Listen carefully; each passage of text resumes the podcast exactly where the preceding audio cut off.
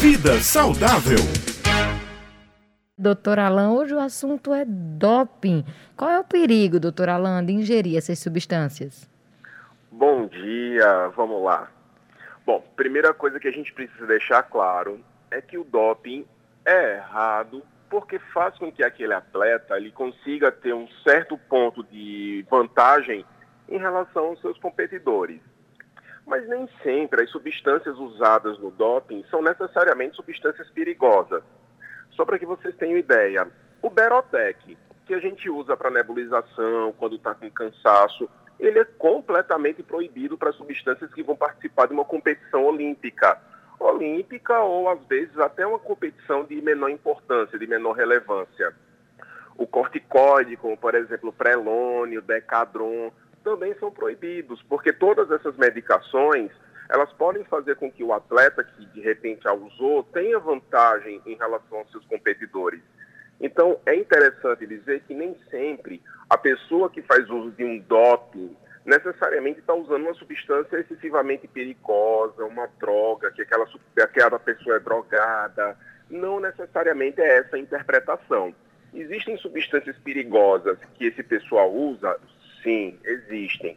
Mas nem todas são. Às vezes são medicações ou substâncias que a gente até pode usar no dia a dia para obter algum benefício. Sete horas, 13 minutos. Doutor Alain, o senhor continua em linha aqui conosco? Sim. Sim. Aí eu, eu fiquei pensando aqui, né, Raio, a gente estava ouvindo. Algumas pessoas usam, por exemplo, estimulantes. Elas também seriam consideradas substâncias é, que podem ser conceituadas como doping? Algumas sim. Se a gente for pensar em substâncias como a efedrina, por exemplo, ela é utilizada aí de forma irregular, é uma substância inclusive perigosa e é doping.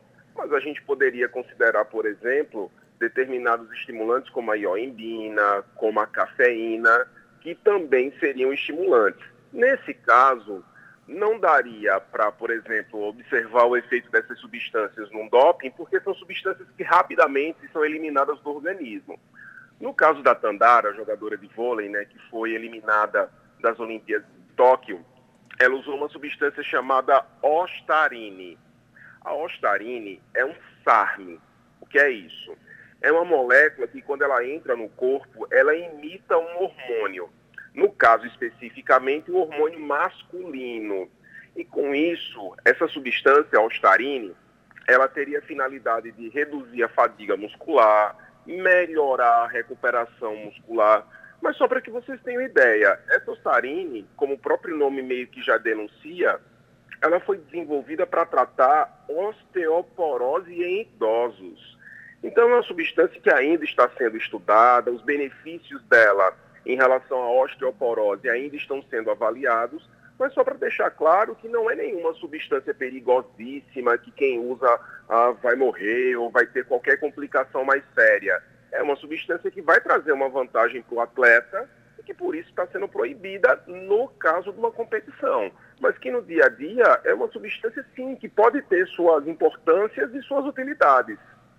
Doutora, lá no caso da Tandara, né, infelizmente ela tinha é, apresentado a todo o Comitê Olímpico o remédio que ela estava tomando e ainda assim tinha sido autorizado e infelizmente ela foi retirada da competição.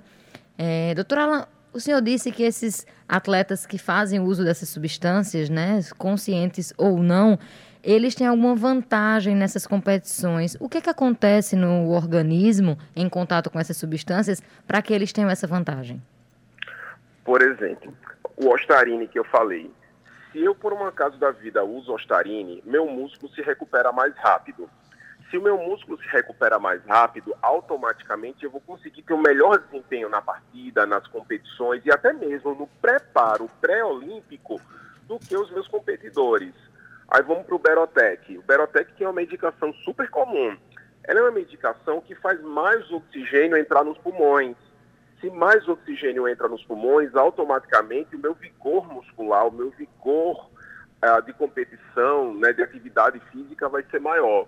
Então, às vezes, são diferenças pequenas, mas é exatamente esse tipo de diferença, as pequenas, que fazem diferença literalmente numa competição.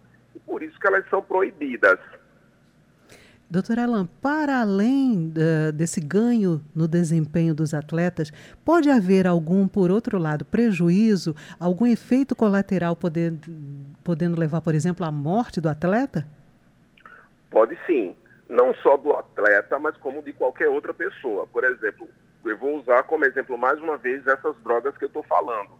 O Berotec em excesso pode causar arritmia.